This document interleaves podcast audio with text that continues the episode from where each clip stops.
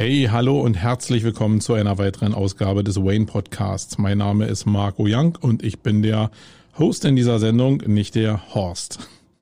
Wenn du hier noch ein bisschen zuhören solltest oder dir noch ein paar andere Folgen anhörst, dann wirst du diesen Spruch immer wieder hören. Das ist hier sozusagen sowas wie ein Claim.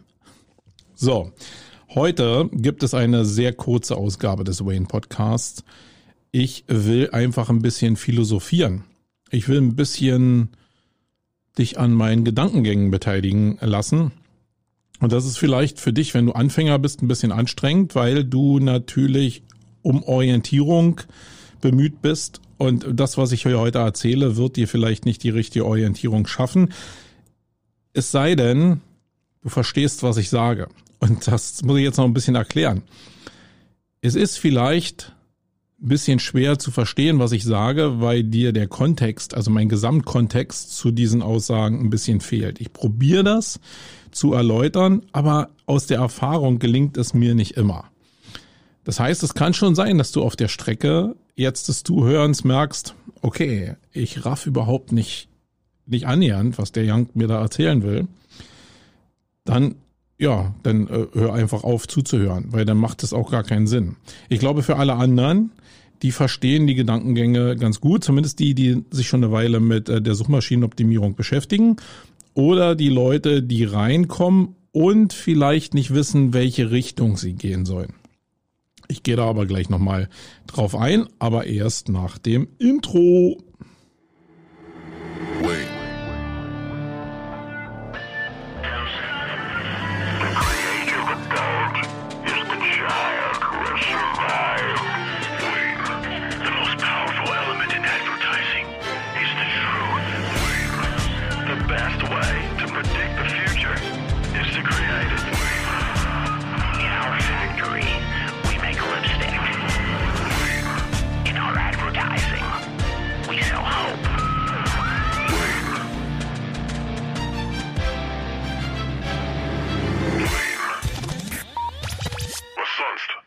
Ja, was sonst? So, ich habe ja jetzt einen großen Hallatz darum gemacht, dass ich erzählt habe, wie komplex dieses Thema ist, was wir jetzt hier, äh, was ich jetzt hier mit dir besprechen will. Und ähm, ja, beschreibe ich es doch einfach. Mir geht es um die Blickrichtung, wenn wir über Suchmaschinenoptimierung reden. Und ich mache jetzt dieses Business schon wirklich 20 Jahre, wobei ich sagen muss, dass die ersten fünf Jahre sicherlich einfach nur ja darauf aufgesetzt waren, dass Google beschissen werden sollte, weil der Algorithmus so schlecht war, dass man eigentlich alles machen konnte. Also will ich die ersten fünf Jahre gar nicht so richtig mitzählen. Aber die Zeit danach, so ab 2005, die wurde dann schon ein bisschen stabiler und mittlerweile sind wir in einer Phase, wo Google wirklich, wirklich richtig gut ist. Ich will mal ein Stück zurückspringen. Google hat selbst in der Zeit, wo sie noch nicht so gut waren, ihre Ziele ganz klar definiert. Also jemand wie Erik Schmidt, der ähm, eine hohe Position in Google äh, bekleidet hat, hat gesagt, dass die Marke nicht das Problem ist, sondern dass die Marke die Lösung ist. Und das war schon vor über zehn Jahren. Das heißt, Google hat uns eigentlich als Suchmaschinenoptimierer und auch als, ja, als Webmaster erzählt, wo sie hinwollen. Und bei allen Fehlern oder bei allen, naja, Fehlern sind es ja nicht, sondern es ist ein Entwicklungsweg. Also bei allen äh, Entwicklungsschritten, die äh, von Google gegangen sind, war die Marke immer im Mittelpunkt. Und das ist einfach auf der Linie der letzten 15 Jahre das, was ich bei Google beobachte, dass sie wirklich versuchen wollen, Marken zu erkennen, Entitäten zu erkennen und somit eigentlich ein Abbild von dem Markt da draußen schaffen wollen. Weil es natürlich nicht so ist, dass Algorithmus, äh, algorithmisch bestimmte Marken früher erkennbar waren, sondern ähm, du hast einfach angefangen, ein SEO-Triangle zu optimieren, das heißt äh, den Titel, die Description und die H1. Du hast bestimmt andere, bestimmte andere direkte Ranking-Faktoren wie interne Verlinkung oder wie externe Link, äh, Links probiert zu bespielen. Und das hat alles super funktioniert. Das war aber nicht direkt ein Abbild von dem, was Marken an Signalen auslösen und damit ja, ein Abbild von dem, wie Menschen mit Marken und Entitäten umgehen. Und das probiert Google natürlich über die letzten Jahre nachzubauen. Wie gesagt, wir haben in den ersten Jahren und auch noch vor fünf Jahren ungefähr immer uns noch an diesen 200 Ranking-Faktoren, an den direkten Ranking-Faktoren orientiert. Wobei ich glaube, keiner von den Suchmaschinenoptimierern so richtig wusste, wo jetzt wirklich diese Zahl 200 herkommt. Google hat das irgendwann mal gesagt, aber ich glaube, es gab keine abschließende Liste, wo diese Faktoren wirklich mal zusammengetragen worden sind. Eigentlich hat man sich immer an bestimmte Parameter gehalten, an bestimmte Möglichkeiten gehalten und das hat ja auch funktioniert. Das ist auch genau der Weg, den man in der Suchmaschinenoptimierung gehen sollte, nämlich einfach die Sachen eigentlich im Grunde reverse engineeren und dann das, was aus der Erfahrung funktioniert, auf größere Bereiche oder in unserem Agenturfall auf andere Kunden zu übertragen. Wenn es denn möglich ist oder zumindest die Tests zu fahren, um zu gucken, ob es bei den Kunden auch funktioniert. Das heißt, eins der wichtigsten Worte, die ich ähm, jetzt gerade gesagt habe, die die Suchmaschinenoptimierung begleitet haben, ist Reverse Engineering. Aus der Welt, aus der ich entstanden bin äh, als Suchmaschinenoptimierer, da war es halt wirklich so, dass wir mit Google wirklich gearbeitet haben. Nicht gespielt, also in Teilen sicherlich gespielt, aber eigentlich gearbeitet haben. Weil wir Projekte aufgezogen haben, bestimmte Teile optimiert haben, also bestimmte Ranking-Faktoren bespielt haben und dann geguckt haben, wie Google darauf reagiert. Das hat sehr gut geklappt. Da wussten wir zum Beispiel, dass wir eine bestimmte Seitenzusammensetzung priorisieren wollen, dass wir eine bestimmte interne Verlinkungsstruktur priorisieren wollen, dass wir mit externen Links arbeiten konnten und je nachdem, welche Sachen ich gerade bespielt habe, habe ich relativ schnell gesehen, wie Google darauf reagiert hat. Da war also sehr cooles Reverse Engineering noch möglich. Ich habe zehn Links ähm, extern auf eine Seite gebracht. Die Rankings haben entsprechend auf der URL reagiert. Bums wusste ich, diese zehn Links haben irgendeine Wirkung gehabt. Da wusste ich vielleicht noch nicht, welcher einzelne Link eine bestimmte Wirkung hatte. Das heißt, man musste das noch ein bisschen separieren.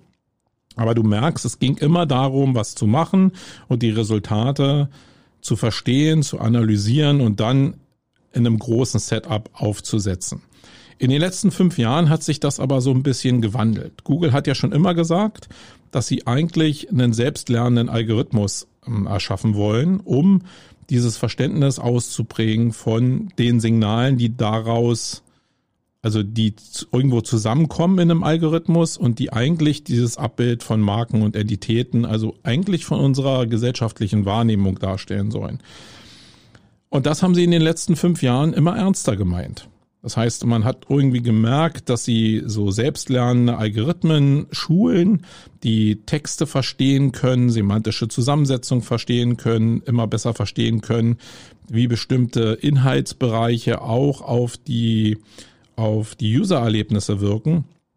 Und daraus ist am Ende so ein Potpourri entstanden von ja von Reaktionen, die die Suchmaschinenoptimierer eigentlich gar nicht mehr so richtig zuordnen können, weil sie so global gefasst sind, dass ich glaube, selbst Google nicht mehr weiß, wie diese selbstlernenden Algorithmen funktionieren, sondern sie eigentlich nur noch gegensteuern können, wenn bestimmte Sachen halt nicht so gut funktionieren.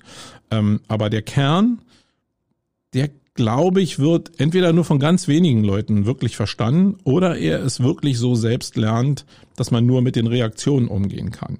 Früher hatten wir ja immer so bestimmte Updates im Bereich von, von Google. Wir hatten äh, bestimmte Generation-Updates oder bestimmte, äh, also bestimmte Fixierung von bestimmten Ranking-Faktoren, wie zum Beispiel das Pinguin-Update, wo es nur um das Link-Building gegangen ist oder das Panda-Update, wo es nur um Content ähm, gegangen ist. Da hat Google schon das erste Mal in bestimmte Richtungen geguckt und hat probiert, bestimmte Sachen einfach inhaltlich zusammenzufassen. Dann kam der ganze Bereich von, von Trust dazu, also kann ich bestimmten Marken vertrauen, finden die in einem bestimmten Umfeld statt. Und jetzt kommt dieser Bereich der Entitäten dazu, um zu verstehen, welche ja, welche Zustände des Seins es da draußen gibt, um zu verstehen, wie diese Zustände des Seins dann äh, in der Gesellschaft wirken oder in welcher, ähm, welche Aufmerksamkeit die erzeugen oder welche Resonanz die erzeugen. So, jetzt war das aber noch nicht das Thema, was ich eigentlich erzählen wollte. Google hat also unter Beweis gestellt, dass sie ihre Algorithmen so weit nach vorne gebracht haben, dass die faktisch ja, außer Kontrolle von Suchmaschinenoptimierern sind bestimmte harte Faktoren wie das Triangle zum Beispiel, Title Description H1, die externe Verlinkung, die interne Verlinkung. Das sind alles Sachen, wenn man die bespielt, dann haben die noch ein Reaktionsmuster. Das war aber eben vor zehn Jahren auch schon so. Und was jetzt dazugekommen ist, sind natürlich ähm, externe Signale, also indirekte Ranking-Signale, die auf die also die zur Markenerkennung beitragen und es sind die User-Signale dazugekommen. Das heißt, Google kann ja auf Basis von Browser-Daten sehen, ob das Ergebnis in, oder in welcher Form ein Ergebnis, was ich in den SERPs angeklickt habe, also in den Suchergebnissen, ob das den dem ähm, Suchintent, also dem ja, dem Anspruch des Suchenden wirklich entspricht oder nicht entspricht, durch Verweildauer oder durch Absprungraten zum Beispiel auf einem bestimmten Ergebnis oder durch Hin- und Zurücksprünge und Austauschen von bestimmten URLs, bis man denn auf einer URL bleibt. Und diese ganzen Erweiterungen, ähm, diese ganzen Erkenntnisse, die werden in Core-Updates ausgespielt. Und das geht schon seit ein paar Jahren. Also diese Core-Updates werden ähm, ja so viertel- oder halbjährlich ausgerollt. Die Abstände sind nicht ganz so richtig fix, finde ich. Aber eines zeigt es im Kern, dass es immer weniger greifbar ist, zu verstehen auf Basis von Reverse Engineering, wie der Algorithmus eigentlich funktioniert. Und das bringt mich jetzt genau auf das Thema, was ich äh, hier eigentlich besprechen will. Jetzt kann ich als Suchmaschinenoptimierer zwei Wege gehen. Also ich, ich kann ja beide Wege gleichzeitig gehen. Die Realität an meinem Empfinden ist aber, dass sich die Menschen immer für einen Weg entscheiden. Das heißt, der eine Weg ist, zu gucken oder verstehen zu wollen auf Basis von weiterem Reverse Engineering, wie Google mit Marken umgeht.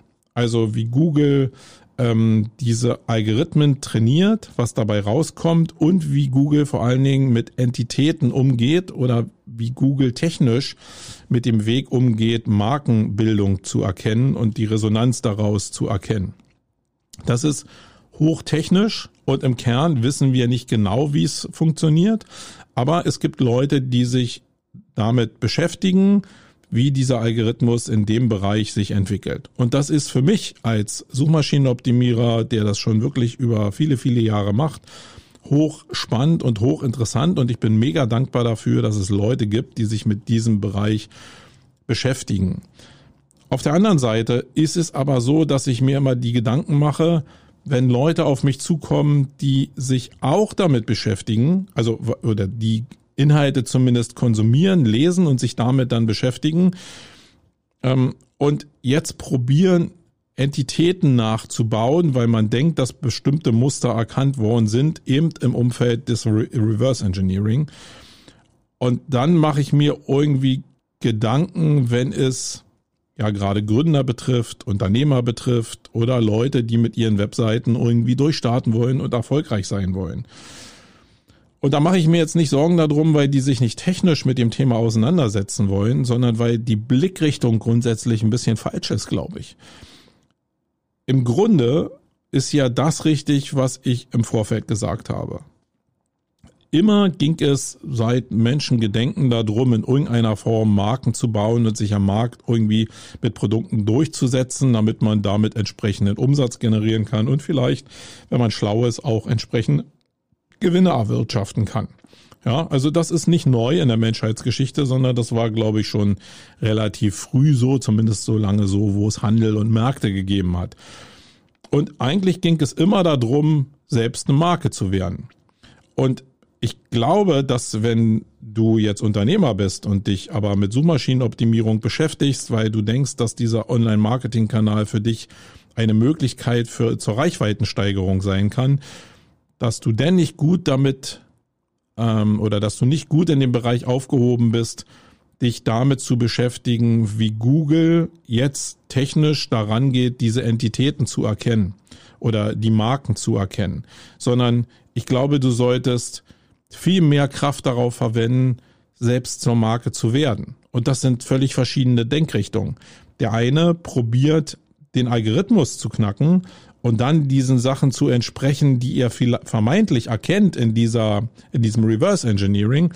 Und der andere baut einfach sehr, sehr breit an seiner Marke. Weil die Marke entsteht ja nicht nur durch Signale im, in, in der organischen Suche, sondern die entsteht ja durch viele, viele Außenfaktoren, durch äh, Social Media, durch TV-Werbung, durch Bannwerbung, Plakatwerbung, durch Autowerbung, durch Radiowerbung, ähm, überall, wo Werbeformen vielleicht dazu führen, also wo Werbung dazu führt, dass sich Menschen, die das sehen, eine Marke merken vielleicht, eine URL merken, die denn in Google als Direct Type-In direkt in den Suchschlitz eingegeben wird und damit bestimmte Signale auslösen. Ja, aber anfangen tut ja die Markenbildung eigentlich in diesen anderen Bereichen der Werbung und des Vertriebs und von Social Media etc. pp.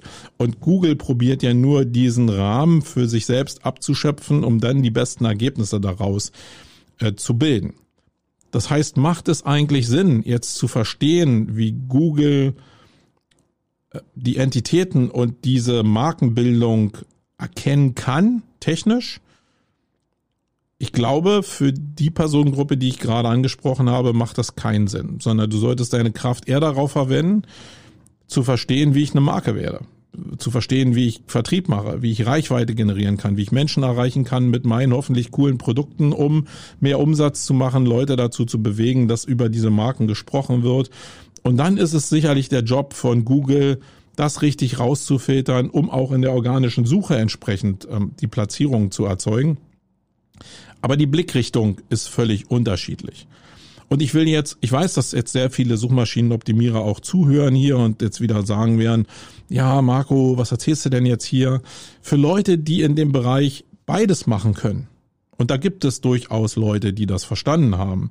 Für die ist das natürlich total sinnvoll, weil ich natürlich, wenn ich Reverse Engineering mache und weiß, wie weit Google jetzt ist und ich will in der organischen Suche jetzt eine Platzierung haben entsprechend oder eine Reichweite und eine Sichtbarkeit bekommen, dann macht es ja Sinn, erstmal priorisiert die Sachen zu bespielen, wo ich weiß, dass die schon eine Wirkung entfalten. Ähm, das heißt, das ist schon eine Sache, wo ich einfach eine gute Ressourcenplanung machen kann.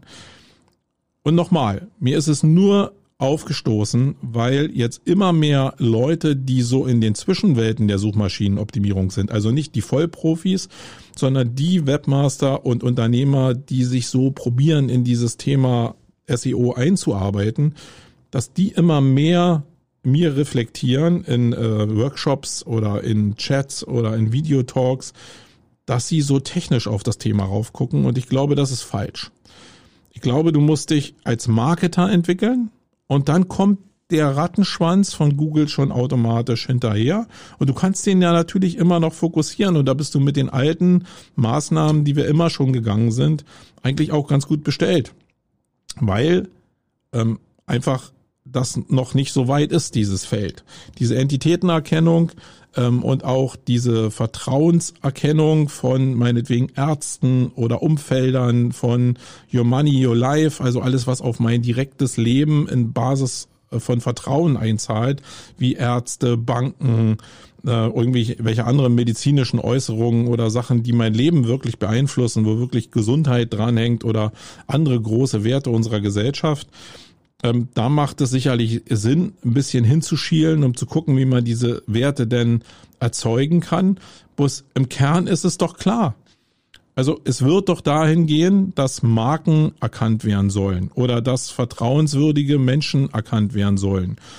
Und ich glaube, da ist es doch logisch, dass irgendwann Google hergehen wird und nicht jetzt jemand ein Vertrauen zusprechen wird, nur weil der einen weißen Kittel anhat und aussieht wie ein Arzt sondern den priorisiert, der eine Außenwirkung hat und Arzt wirklich ist.